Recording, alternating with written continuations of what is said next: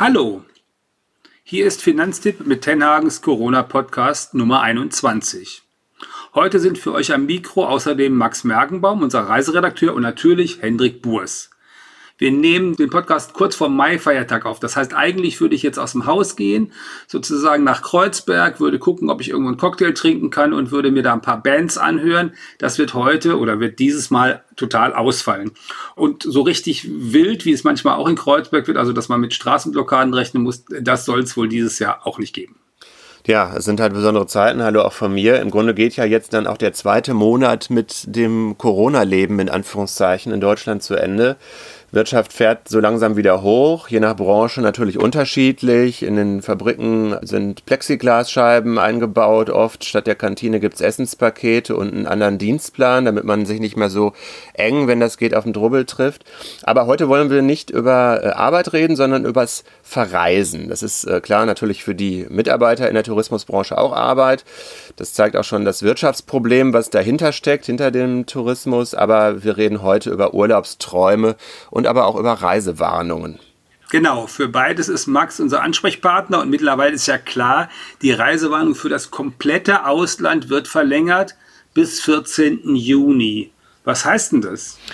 Ja, also das heißt, das eigentlich schon, was wir letzte Folge gesagt haben, mit anderen Fristen jetzt. Also eine Reisewarnung bis zum 14. Juni heißt, dass Pauschalreisende ihre Reisen kostenlos stornieren können, wenn das Startdatum mindestens der 14. Juni selbst ist. Hm, meistens müssen sie das nicht, weil das die Anbieter dann tun werden, ähm, die großen Pauschalreiseanbieter. Und dann haben sie auch Anspruch darauf, ihre Reisekosten komplett zurückzubekommen. Äh, Max, das heißt also, es ist wichtig, wann die Reise startet. Es muss nicht die komplette Reise vor dem 14. Juni stattfinden, sondern sie müsste nur davor losgegangen sein. Genau, es reicht, dass der Startpunkt bis zum 14. Juni ist. Und das ist ausreichend, dann kann die Reise schon nicht stattfinden und muss dann auch storniert werden kann nicht stattfinden, heißt, muss nicht stattfinden, wenn ich sie gebucht habe, weil ich meine, die Holländer haben ja nach wie vor äh, die Grenze auf. Also wenn man von Deutschland nach in die Niederlande fahren will, könnte man. Und der Herr Kurz, unser aller bekannter österreichischer äh, Regierungschef, äh, sagt ja, er stellt sich vor, dass er demnächst auch die Grenzen nach Bayern wieder aufmacht und dann könnte man doch darüber fahren. Ja, also zumindest hier von äh, meinem Homeoffice in Nordrhein-Westfalen liegen die Niederlande ja direkt nebenan. Da muss man jetzt auch nicht komplizierte Verkehrsmittel benutzen, sondern kann, könnte theoretisch mit dem Auto rüberfahren. Aber äh, da sind überall Tafeln. Also habe ich ähm, auch auf Fotos natürlich nur gesehen. Ich habe es nicht selber ausprobiert. Bleiben Sie zu Hause steht dann da. Und in den Niederlanden sind zwar ein paar Hotels wieder offen für Niederländer selbst, aber mit entsprechenden Sicherheitsmaßnahmen. Ah, okay, das ist gut zu wissen. Ja, und streng genommen fällst du ja dann auch unter die, die inländische Empfehlung, eben von allen nicht notwendigen Reisen abzusehen. Eigentlich mhm. ähm, soll man ja auch seine Familien gar nicht besuchen, irgendwie an anderen Orten und nach Holland wäre dann auch eine private Reise. Wenn du es dann äh, trotzdem machst und wieder zurückfahren würdest, würdest du übrigens dann auch unter die Rückkehrbedingungen fallen und da gilt derzeit eine 14-tägige Quarantäne. Da müsstest du dich dann beim Gesundheitsamt melden und erstmal zwei Wochen äh, wärst du da zu Hause mehr oder minder eingesperrt. Also kann man gerade nicht empfehlen, das zu machen. Gut, dann lassen wir das lieber. Ähm, wie ist denn das mit den Reiseveranstaltern? Wie reagieren die denn auf diese Ankündigung, dass die Reisewarnung verlängert ist? Sind die vielleicht noch großzügiger und räumen das endlich mal ab, damit die Leute, die was gebucht haben, nicht weiter im Ungewissen sind, wenn sie nur unglücklicherweise am 15. oder erst am 16. Juni losfahren wollten? Also diese Verlängerung der Reisewarnung vom Auswärtigen Amt, die ist ja noch recht frisch. Und ich habe jetzt äh, auch heute Morgen nochmal auf den Webseiten der großen Pauschalreiseanbieter geguckt. Also äh, der Touristik, FTI, Altours, wie sie alle heißen, die haben es teilweise noch nicht äh, aktualisiert. Da gelten noch die alten Fristen. Nur TUI hat jetzt auch schon äh, die Auslandsreisen bis zum 14. Juni abgesagt. Und ähm, ich glaube auch nicht, dass die jetzt irgendwie großzügiger werden und darüber hinausgehen über die Reisewarnung. Also die verlängern diese, ähm, diese kostenlosen Stornierungsregelungen immer so weit, wie die Reisewarnung dann gilt. Mhm. Okay, gut. Also vorläufig können wir nicht reisen für den Sommer äh, gibt es da noch eine Option, also dass man tatsächlich, äh, ich hörte, einer unserer Finanztipp-Kollegen hat die Hoffnung, dass er nach Griechenland fahren kann, irgendwann im Sommer immer noch nicht gänzlich aufgegeben. Gibt es da ähm, etwas, was sich abzeichnet, was nicht geht oder geht. Die leben ja vom Tourismus zum Teil, in Südeuropa vor allen Dingen. Ja, also ich denke mal, bis zum 14. Juni ist alles klar. Danach ist natürlich wieder offen, was dann geschieht. Ich denke mal, wir können ziemlich sicher sein, dass es noch starke Einschränkungen in Spanien, Italien und Frankreich geben wird, noch viel länger. Die fallen dann als Urlaubsdestination weg. Ich finde es ganz interessant, weil ich gelesen habe, dass äh, Kroatien und eben auch Griechenland, wo der Kollege hin will, dass sie auch unbedingt den Tourismus äh, für Gäste aus dem Ausland wieder ermöglichen wollen. Die Sache ist halt die, ich persönlich wäre da vorsichtig, weil man hat einfach dann das Risiko, wie sieht es mit dem Flugverkehr aus? Da kann es immer noch starke Einschränkungen geben. Im Moment sind ja, glaube ich, 90 Prozent der Flüge innerhalb von Europa, die, die finden nicht statt. Und dann auch wichtig, das Auswärtige Amt hat auch gesagt, es wird keine neue gleichwertige Rückholaktion geben, wie es die jetzt für die 240.000 Urlauber gegeben hat. Das heißt, also ich wäre vorsichtig mit einer Reise nach Griechenland, würde ich kurzfristig entscheiden, je nachdem, wie die Lage dann einfach auch Ende Juni, Juli ist ja, was da sein wird, wie die Lage in Griechenland sein wird, wie die Lage in Deutschland sein wird von den Fallzahlen, das muss man einfach mal absehen. Und es bleibt dann auch einfach so ein gewisses Risiko. Aber der Kurz, unser österreichischer Nachbar, der meint ja, vielleicht, also er, er, möchte auf jeden Fall die Deutschen im Winterurlaub wieder da haben, aber vielleicht ginge ja im Sommer auch noch was. Ja, Österreich hat so ein. Würdest du das auch lassen oder würdest du sagen? Das wäre dann so ein bilaterales Abkommen. Das hatte Österreich dann irgendwie mal vorgeschlagen für die Nachbarländer. Das wäre vielleicht sicher einfacher. Österreich ist uns ja auch ein bisschen voraus. Die haben auch schon zum Beispiel schon wieder damit begonnen, jetzt ähm, oder beginnen damit, ihre Hotels wieder zu öffnen. Es ist mal spannend, da die Entwicklung zu sehen. Wenn sich in Deutschland die Zahlen weiterhin positiv entwickeln, passt das. Bisher habe ich vom Auswärtigen Amt nur ge äh, gehört, dass man eine europäische Regelung einer bilateralen vorzieht. Also da muss man mal schauen, äh, einfach wie dann die Einreisebedingungen und äh, Ausreisebedingungen nach Österreich sind. Ich meine, die konkreten Urlaubsziele sind dann, äh, das ist ja auch eine, eine ganz breite Spannweite. Selbst wenn es dann dazu kommen würde, dass man an seinem Lieblingsort, wo man immer schon hinfährt, wenn der wieder auf hat, vielleicht kein Zimmer mehr bekommt. Das ist ja auch denkbar. Also ähnlich wie jetzt die, die Friseure wahrscheinlich auf Wochen hin ausgebucht sind, kann es ja sein, dass dann auch die Top-Tourismusziele ausgebucht sind. Aber ich glaube, dann muss man so flexibel sein und sagen, dann fahre ich in eine Nachbarprovinz, wo es mehr Kapazitäten gibt oder ich mache Urlaub auf dem Bauernhof, wo ich weiter weg von Menschenmassen bin oder so. Also da gibt es ja, denke ich mal, im Sommer auch noch kurzfristig viele alternative Pläne, die man umsetzen kann, oder? Wie siehst du das? Ja, absolut. Ich denke aber, dass, dass man den Blick jetzt vor allem äh, nach Deutschland äh, richten sollte. Also die spannende Frage ist jetzt, wie sieht es mit Inlandsreisen aus? Also ich denke mal, es ist sehr wahrscheinlich, dass die als erste äh, wieder in irgendeiner Form mit Auflagen möglich sein werden. Und ähm, da ist natürlich mhm. jetzt spannend zu schauen, wie sich das mit, der, mit den Kontaktbeschränkungen, also diesem Übernachtungsverbot in den Bundesländern, wie sich das entwickelt und wann das gelockert wird. Okay, also das, wie ist denn das in Schleswig-Holstein? Hat ja die Leute, die ein Ferienhaus da haben, und Zweitwohnsitz haben, erklärt, dass die wieder rein dürfen. Und Mecklenburg-Vorpommern will, glaube ich, ab 1. Mai das machen. Ich plane selber auch, ob ich nicht mal da rauffahre, weil wir da ein Haus haben, tatsächlich seit eigentlich seit 20 Jahren. Wie ist das in den anderen Ländern? Wie ist, wie ist die Planung da? Was wollen die an Tourismus oder was dürfen die und wie funktioniert das? Also mehrere Bundesländer, also zum Beispiel Niedersachsen, Nordrhein-Westfalen und Baden-Württemberg, die haben einen Drei-Stufen-Plan entwickelt äh, zum vorsichtigen Wiederhochfahren des Tourismus. Und der besteht aus drei Phasen. Die erste Phase wäre, dass man wieder Outdoor-Angebote erlaubt, also zum Beispiel, dass man Zoos besuchen kann oder Freizeitparks oder Klettergärten. Die zweite Phase wäre, dass, äh, dass Restaurants wieder öffnen äh, können sollen. Natürlich mit eingeschränkter Nutzung. Genauso in Phase 2 dann Ferienwohnungen und Hotels. Und die dritte und letzte Phase wäre dann, dass man den Übernachtungstourismus wieder ohne Einschränkung erlaubt, wie wir das ja bis vor Corona kannten. Jetzt ist das ganz spannend, weil es ist immer noch nicht klar, wann diese Phase 1, also diese Outdoor-Angebote, wann die beginnen soll. Da habe ich jetzt noch nichts gehört äh, von Seiten der Ländern ähm, wie es da sein wird. Ich denke, das wird abhängen von den Zahlen einfach, die da das Robert-Koch-Institut ja auch immer regelmäßig veröffentlicht. Also die berühmte Reproduktionszahl R und wie viel Neuinfizierte es dann pro Tag gibt.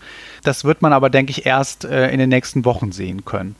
Bis jetzt ist es ja so, wir haben diese Kontaktbeschränkung, die ähm, bis 3. Mai gilt. Heute hat äh, Kanzleramtschef äh, Helge Braun gesagt, die soll mindestens noch mal bis zum 10. Mai verlängert werden und die nächsten Beratungen sollen Anfang Mai sein. Also da muss man halt gucken, aber ich könnte mir vorstellen, wenn alles gut läuft, ja, seien wir mal optimistisch ausnahmsweise, dann wird es in irgendeiner Form solche Regelungen geben. Eben Zweitwohnungsbesitzer dürfen wieder ähm, verreisen und dann vielleicht auch als erstes die Ferienwohnung, wo man sich ja auch räumlich getrennt bewegt. Wir haben eine ganze Reihe von Fragen gehabt seit unserem letzten Podcast, recht konkret dazu, was man denn jetzt eigentlich machen kann. Und äh, da wir diesen Podcast ja für euch machen, wollen wir die Fragen auch versuchen, also zu beantworten. Und äh, Max ist ja unser Experte, also kann ich die fragende Rolle schön übernehmen. Die erste Frage ist, äh, wir hatten zehn Tage Airbnb in London für Anfang Mai gebucht und bezahlt. Airbnb will uns aber kein Geld, sondern nur einen Gutschein geben. Wie ist denn da die Rechtslage? Danke vorab, Manfred. Okay, also ist ganz interessant, weil ähm, offiziell äh, steht auf der Webseite von Airbnb, dass wenn man eine Buchung vor dem März, also vor dem 14. März vorgenommen hat, und sich diese Buchung zwischen dem 14. Äh, März und dem 31. Mai bewegt, dann kann man das stornieren und hat dann auch die Wahl, ob man einen Gutschein annimmt oder nicht. Das ist jetzt hier ein bisschen kompliziert. Wir haben ja auch schon viel über die Gutscheine gesprochen. Airbnb ist äh, meiner Ansicht nach jetzt so eine Vermittlungsplattform. Also das fällt jetzt nicht unter die Pauschalreiserichtlinie, wo wir jetzt auch noch so, so eindeutig sagen können, äh, nein, da hat man die Wahl, was die Gutscheine angeht oder nicht und hier geht man ja einerseits so einen Vermittlungsvertrag dann mit der Plattform ein und andererseits hat man halt diesen, diesen eigentlichen Reisevertrag mit demjenigen, der dann die Wohnung in London anbietet. Ich würde jetzt erstmal schauen, wann äh, habe ich die Reise gebucht? War das vor dem 14. März? Dann kann man sich ja auf die Regelung von Airbnb berufen. Ansonsten ist ja mein Vertragspartner dann derjenige, der da die Wohnung in London anbietet. Da würde ich den vielleicht mal kontaktieren und fragen, wie sieht das aus? Ähm, kann, kannst du mir das erstatten? Eventuell bekomme ich dann nicht die Gebühr zurück, die ich da an Airbnb für die Vermittlung gezahlt habe, aber vielleicht die Mietkosten. Also ich habe jetzt gerade selber, äh, gerade heute, eine Reise nach Nordfrankreich im September bei Airbnb kostenlos storniert. Da hatte ich mir eine Ferienwohnung für meine Eltern und mich gebucht. Die sind auf die 90 und das haben wir dann entschieden, das machen wir nicht. Aber das ging jetzt ganz kostenfrei und ich habe gesehen, normalerweise schreibt Airbnb, guck doch mal, was der Vermieter sagt, dessen Regelung gilt. Und dann gibt es eben diese Regelung bis 31. Mai. Also ich bin echt verwundert über Manfred, weil, also über das, was Manfred gesagt bekommen hat, weil eigentlich ist Airbnb da ziemlich eindeutig mit dem 31. Mai. Geld zurück. Ja, also was deine Reise im September angeht, da hast du vielleicht das Glück, dass du da auch noch unter die regulären Stornierungsbedingungen fällt. Ähm, hier im Mai ist es natürlich kurzfristiger. Mhm. Aber eigentlich müssten hier die Kulanzregelungen gelten, die Airbnb da auch auf seiner Seite vorschlägt. Wie gesagt, im Zweifelsfall würde ich mich mit dem, mit dem eigentlichen Vertragspartner, also mit dem äh, Wohnungsanbieter in London in Verbindung setzen, wenn man nicht das schon eigentlich klären kann mit, äh, mit den Regelungen, die auf der Plattform stehen. Gut, nächste Frage hier. Wir hatten für Ostern 2020 bei Sonnenklar TV eine Pauschalreise von Deutschland in die Türkei gebucht, die jedoch durch Sonnenklar aufgrund von äh, Corona storniert wurde. Jetzt weigert sich aber der Reiseveranstalter die Rückzahlung zu leisten und verweist auf den Konzern FTI. Das ist doch rechtswidrig und auch Nötigung, da ich zum Tun genötigt würde und auch noch Veruntreuung oder nicht. Hm, also auch hier haben wir es wieder so, Sonnenklar TV ist äh, wahrscheinlich ein Vermittler. Das heißt, hier hat man einen Vermittlungsvertrag mit Sonnenklar TV abgeschlossen, aber der eigentliche Partner ist dann vermutlich die FDI Group. Das äh, ist immer ganz witzig, dieses Konstrukt. Also der Chef der Verbraucherzentrale, Klaus Müller, hat mal gesagt, äh, Sie kennen das vielleicht aus Ihrem Privatleben, wenn äh, immer drei Personen in einer Beziehung beteiligt sind, dann wird es kompliziert. Ähm, in diesem Fall ist es das eigentlich nicht, weil ähm, ich würde mich da tatsächlich mit FDI Group in Verbindung setzen und das ist ja dann ein Pauschalreiseanbieter und die haben auch äh, von sich aus schon alle Reisen bis einschließlich den 15. Mai abgesagt. Und da gilt dann auch diese Pauschalreiserichtlinie, also da muss eine volle Erstattung ohne Stornogebühren erfolgen und auch ohne Gutschein. Also äh, da einfach mit dem eigentlichen Vertragspartner sprechen und ich glaube, dass vermutlich die FDI Group von sich aus diese Reise dann auch erstatten wird. Okay. Dann haben wir eine, eine Frage aus der Community bei uns auf finanztipp.de, also aus den Diskussionsforen dort. Da gibt es natürlich auch viele Reisethemen. Und da schreibt jemand, ähm, hat für den geplanten Familienurlaub, ähm, der im April statt finden sollte, in Florida und äh, Aruba, also diese Insel in der äh, Karibik, jeweils Visa für diese Ziele beantragt und auch schon bekommen. Da sind dann Visa-Kosten angefallen, 42 Dollar für Florida und 117 US-Dollar für Aruba. Dann gab es äh, ja bekanntlich ein Einreiseverbot für beide Länder beziehungsweise für die Insel. Das heißt jetzt, er sitzt auf diesen Visa und äh, darf nicht einreisen. Kann er denn diese Visagebühren irgendwie zurückkriegen? Ja, das ist natürlich äh, irgendwie sehr schade, wenn man da jetzt ähm, äh, so einen Geldbetrag gezahlt hat und kann das Visa nicht nutzen, also das Visum nicht nutzen. Ich habe mal auf der Seite der US-Botschaft geguckt, da steht ganz klar, ähm, wenn man so ein Visum beantragt, dass da eine Visagebühr fällig ist, die nicht zurückerstattet werden kann und auch nicht übertragbar ist. Also das klingt jetzt eher nicht so, dass man da einen Anspruch drauf hat. Ich würde jetzt einfach hoffen, dass das Visa noch länger Gültigkeit hat und man es vielleicht zum späteren Zeitpunkt noch nutzen kann. Das Geld, fürchte ich, ist dann leider eher weg. Ah, okay, weil, weil es gibt ja ganz unterschiedliche Wiesen, Visas. Äh, ich ich habe nämlich äh, Visa. Ne? Wie, wie heißt das? Visa, Visa? Jedenfalls. Ich glaube Visum, man, Visa. Wenn man als Journalist äh, ein Visum bekommt, äh, dann ist das tatsächlich für fünf Jahre gültig normalerweise. Da hat man also das Problem nicht. Das kostet auch Geld, aber das Problem hätte man an der Stelle dann nicht. Für die USA meinst du jetzt? Für die USA, ja, Entschuldigung, natürlich. Okay, ich wollte sagen, weil für andere Länder kriegt man vielleicht überhaupt gar keins und wenn dann nur für ein paar Tage, je nachdem, wie, wie heikel das ist. Nee, aber diese ähm, Einreisegeschichte bei den USA, die ist in der Regel zwei Jahre gültig. Gut, ähm, Max, jetzt nochmal, wir haben vorher vorhin schon mal über Inland und Ausland geredet und über die Frage, ob wir uns überhaupt noch Hoffnungen machen können für den Sommerurlaub. Gibt es eigentlich so eine grundsätzliche Empfehlung, wo du sagen würdest, also am besten plant ihr jetzt das und äh, das zweitbeste ist dieses und am drittbesten ist das und äh, wenn aller Stricke reißen, ist das viertbeste dieses oder wie würdest du das denn machen? Ja, ich glaube, so viele Optionen gibt es nicht, also Plan A, B, C, D. Aber ich äh, würde schon klar sagen, ähm, wer jetzt wirklich es kaum erwarten kann, mal nach all diesen Einschränkungen ähm, mal so einen Tapetenwechsel zu haben, äh, wirklich Natur oder frische Luft zu genießen, ist ja alles sehr nachvollziehbar. Und sobald wie möglich verreisen will, da würde ich, wie gesagt, eher sagen, das wird im Inland eher möglich sein als im Ausland. Da kommen die Lockerungen vermutlich eher. Da habe ich auch ein geringeres Risiko, weil ich nicht irgendwie, ähm, weiß Gott, wohin fliegen muss. Und da würde ich halt jetzt schauen, kann natürlich sein, wenn diese Lockerungen kommen, dass es da auch so einen gewissen Run geben wird. Also ich habe jetzt von mit, mit vielen ähm, Fremdenverkehrsbüros gesprochen in Mecklenburg-Vorpommern und in äh, Schleswig-Holstein, die dann irgendwie sagen, also wir sind, da wir bekommen viele Anfragen, Hausbootbesitzer, die gut ausgebucht sind, ja, ähm, auf ihren Seiten. Da kann man natürlich jetzt überlegen, ob man sich da ein Plätzchen sichert. Ja. Ich würde dann allerdings auch wirklich sagen, wenn man das macht, dann würde ich jetzt wirklich darauf achten, dass ich ähm, eine Buchung vornehme, wo ich sehr, sehr günstige Stornobedingungen habe.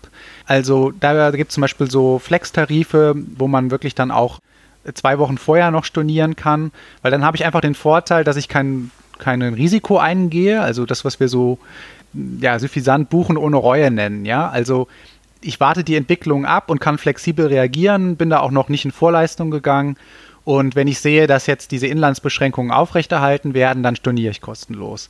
Und ähm, bei Ferienhäusern, ähm, die haben das jetzt nicht immer alle auf ihren Webseiten oder in ihren AGBs jetzt aktualisiert. Deswegen ist wichtig, da einfach beim Anbieter selber mal anrufen. Wir alle wissen jetzt, dass das äh, alles unter Einschränkungen ähm, äh, möglich ist. Da einfach fragen, können wir uns da einigen, dass man sich zum Beispiel auf so eine zweiwöchige Stornierungsfrist ähm, einigt. Das schriftlich bestätigen lassen, also da reicht eine äh, E-Mail. E und da bin ich eigentlich auf der sicheren Seite und auch viele Hotels bieten Flex-Tarife an, wo ich keine Anzahlung leisten muss und auch ein spätes Storno teilweise noch am Reisetag möglich ist. Also damit fahre ich dann sicher und äh, mit geringem Risiko. Genau, ich habe eben nachgeguckt, heute Morgen auch nochmal. Usedom und Umgebung, ungefähr die Hälfte aller Ferienhäuser, die man da buchen kann, äh, sagt, also wir haben sozusagen ganz kurzfristige Storno oder also schreiben sogar Buchen ohne Reue dahin und sagen, also du kannst hier buchen und du musst dir ja jetzt keine Sorgen um Storno äh, machen. Und dann gibt es das ja sowieso, also ich bin ja normalerweise beruflich viel unterwegs und bei HRS und bei Booking.com, also diesen, diesen Plattformen, äh, war das ja sowieso lange schon üblich, dass man bei Hotels erst an dem Tag bezahlen muss, erst bei Anreise bezahlen muss und bis abends 18 Uhr zum Teil eben äh, stornieren konnte. Das gilt weiterhin und äh, sowas kann man natürlich auch weiterhin benutzen. Genau, also die großen Hotelketten, äh, Motel One oder ähm, Event-Hotels oder Hilton, die hatten eigentlich auch immer schon diese Regelung, dass wenn man diesen Flex-Tarif nimmt, man teilweise noch mh, bis 18 Uhr oder bis zum Anreisetag selber halt stornieren kann, kostenlos. Genau, also das ist natürlich eine risikolose Art. Ferienwohnungen kommen wohl als erstes, dann die Hotels, aber da habe ich, bin ich dann einfach flexibel und kann halt auf die, auf die Bedingungen reagieren. Ich bin mal gespannt, wie das dann im Detail aussehen wird, also wie Usedom sicherstellt, dass äh, sich die Leute nicht am Strand stapeln. Aber mit so einer flexiblen Umbuchungsmöglichkeit fährt man da eigentlich dann auch ganz gut.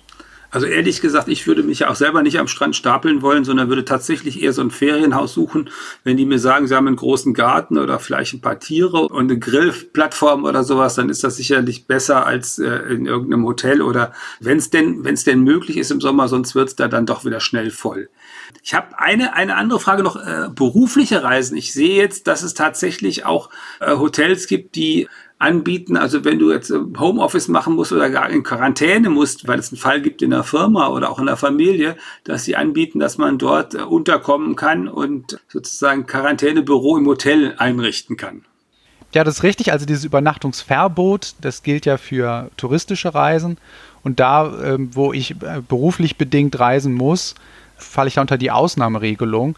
Und da sind natürlich Geschäftsreisen ein Spezialfall. Also ich meine, viele Unternehmen haben ihre Geschäftsreisen eingestellt, aber zum Beispiel Monteure oder andere Berufe, wo solche Reisen notwendig sind, ähm, wo, ich, wo ich vor Ort sein muss, die können dann so ein Spezialangebot dann auch wahrnehmen. Okay. Also nach dem, was du gesagt hast, würde ich daraus eine Botschaft des Tages destillieren. Macht ruhig Urlaub, sucht euch einen Platz der Entspannung für den Sommer. Die Entspannung werdet ihr brauchen muss nicht weit weg sein, ist vielleicht besser im Inland, sollte mit möglichst viel Platz sein. Also wenn ihr das könnt, eher ein Ferienhaus. Ihr werdet sie brauchen, die Entspannung. Ja, dem würde ich mich anschließen. Ähm, ich bin auch immer mal wieder mit einigen meiner früheren Urlaubsziele in Kontakt gewesen. Ich freue mich auch, wenn ich dann mal irgendwann wieder an die Nordsee oder nach Bayern oder ins Ausland komme. Aber ich habe gleichzeitig auch in den letzten Wochen so viele kleine Fluchten aus dem Alltag hier ganz in der Nähe entdeckt. Das finde ich auch sehr bereichernd, dass man da auch nochmal seine direkte Umgebung mit anderen Augen sieht und was da auch für schöne Ausflugs- und vielleicht auch mal Urlaubsziele direkt vor der Haustür liegen würde ich auch so sehen, dass man sich jetzt einfach ein ruhiges Plätzchen sucht, ähm, auch mal eine Möglichkeit jetzt vielleicht die, die kleineren Orte mal in den Fokus zu rücken, die man sonst nicht so auf dem Schirm hat. Da hat man dann auch ein geringes Risiko, dass da äh, der große Ansturm stattfinden wird, wenn jetzt doch die Lockerung kommt. Hoffen wir mal das Beste. Ja, ich habe äh, gerade gestern mit einer Freundin gesprochen, die kauft sich jetzt ein Zelt die ist immer mit dem Fahrrad unterwegs und hat gesagt, im Zweifel fahre ich einfach mit meinem Zelt hinten auf dem Fahrrad und äh, dann finde ich immer einen Ort, der ganz bestimmt einsam ist und wo ich ganz bestimmt niemand anders anstecken kann, wo ich auch mal draußen übernachten kann. Ganz wichtig, wie immer, also wenn euch das weitergeholfen hat an Informationen, wenn ihr, ihr, das gut fandet, dann sagt euren Freunden, euren Nachbarn, guckt nach bei dieser, bei Spotify, bei Apple Podcast erzählt ihnen, dass es das gibt, liked es, shared es, sorgt dafür, dass möglichst viele Leute die Information bekommen können. Und dann, ach so, nee, das ist eigentlich das, was immer der Hendrik sagen darf, deswegen machen wir das jetzt nochmal. Hendrik, bitte. Wir können auch mal gerne uns abwechseln. Dann, äh, wenn ihr was äh, vermisst oder wir euch noch über ein anderes Thema hier aufklären können, dann lasst es uns auch gerne wissen und schreibt uns eine E-Mail an redaktion.finanztipp.de. Und ansonsten wünschen wir euch ähm, erstmal eine gute Zeit bis zur nächsten Folge. Genau, und wie immer, bleibt gesund, sagen Hendrik Burs, Max Mergenbaum und Hermann Josef Tenhagen.